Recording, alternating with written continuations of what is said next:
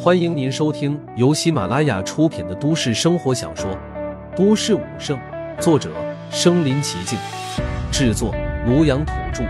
欢迎订阅分享。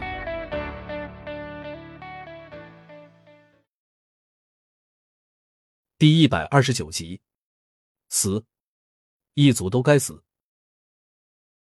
闻言，三轮大日均是脸色惊变。一尊妖王。就算是在他们妖族、海族，也是深受重视的。他们妖族和海族的基数都无比庞大，但成长的时间太长。就拿这头老龟来说，足足一千多年的沉淀，才趁着灵气复苏的机会成长到这个地步。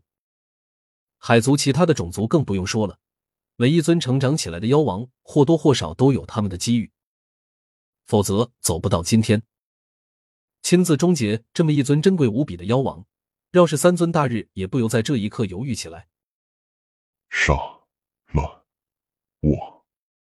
呃，那头老龟还要祈求，但下一秒，他的声音便戛然而止。咔嚓咔嚓，骨节破碎、血肉撕裂的声音从下方传来。三轮大日低头望去，均是倒吸一口凉气，眼中充满惊骇。只见老龟所在的地方，突然一声狂躁的怒吼传来。然后，一尊差不多五十丈高大的金身巨人，浑身浴血，抓着老龟厚重的龟壳站了起来。而老龟龟壳以下的位置被生生撕碎，血肉模糊的被这尊金身巨人踩在脚下。再看这尊金身巨人，双目血红，散发着滔天的凶煞之气。他的浑身有仿佛是由黄金浇筑，但此时这差不多五十丈的黄金之身，充斥着强悍的力量，如一尊钢铁城墙。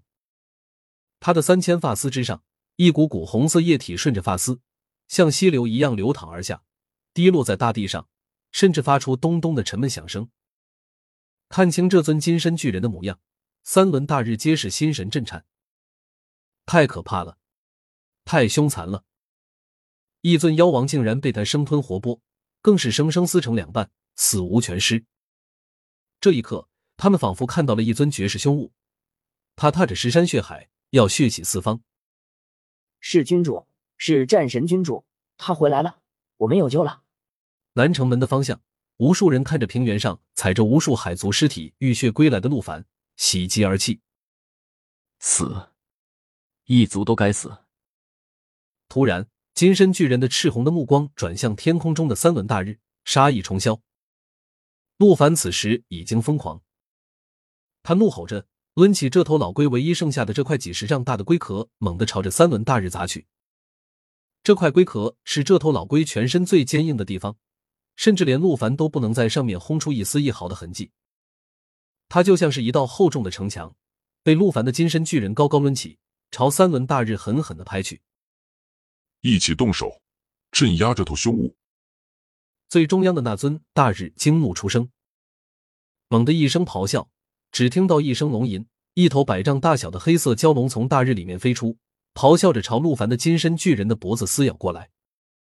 与此同时，左侧的那尊大日里面也传来一声怒喝，一头毛发雪白的巨猿轮着一根擎天巨柱，猛地朝金身巨人的头顶当头砸下。右侧的大日里面也走出一条人鱼，他的上半身是妖艳的美人模样，下半身拖着一条长长的蓝色鱼尾。他刚一出现。便张口吐出一个海螺，海螺迎风见长，眨眼间便变成一座尖锥大山，然后倒悬着朝金身巨人的心脏飞钻而去。就连被陆凡打怕了的鱼妖王，也甩着他庞大的鱼尾朝金身巨人的下半身拍去。刹那间，陆凡便被四尊妖王团团围攻。南城门，无数人抬头，紧张的看着这一幕。电视机前，无数家庭刚刚落下的心情也是一下子提了起来。他们知道，决定生死的一战终于来了。死，通通都给我死！陆凡抡着厚重的龟壳，直接朝天空的擎天巨柱砸去。砰的一声，就像城墙和铁柱的碰撞声，厚重的龟壳和擎天巨柱在空中相撞，震动的响声就像天都崩塌了一样，连大地都在轰鸣。擎天巨柱被抽飞，差点便脱离白毛巨猿的掌控。与此同时，陆凡另一只巨大的黄金手掌突然伸出，朝着空中的奔腾而来黑色蛟龙抓去，一把就捏住他的蛟龙颈。像捏住一条长蛇的七寸一般，将这条黑色蛟龙提了起来，然后像甩鞭子一样狠狠的抡着它朝另一侧的旋转着倒旋刺来的海螺大山抽去。蛟龙躯体直接在空中和海螺大山碰撞在一起，海螺大山被抽飞，砸向后方的平原大地。蛟龙躯体更是传来骨骼断裂的声音，他的蛟龙体被抽到骨裂。陆凡的动作没有停，捏住蛟龙躯体，又是朝着脚下狠狠抽去。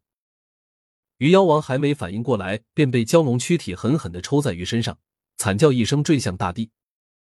陆凡的金身巨人猛然抬起右脚。毫不留情的朝着地下的鱼妖王轰然踩下，大地震荡，掀起一层狂暴的沙尘暴。鱼妖王被金身巨人踩入地底，血浆从金身巨人的脚底溢出，眨眼间便将百米深的脚掌巨坑填满。鱼妖王竟是被金身巨人当场踩爆，踩死。该死！看到这一幕，空中的人鱼妖王和白猿妖王心惊胆战，惊怒交加。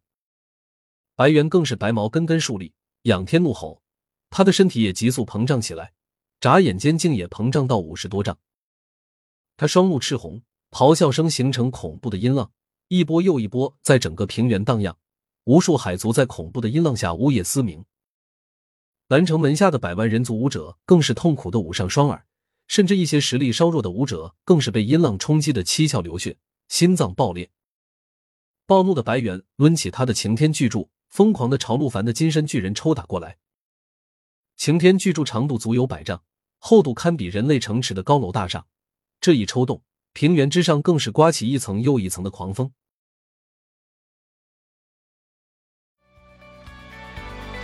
本集播放完了，点赞、评论、加订阅，继续收听下一集。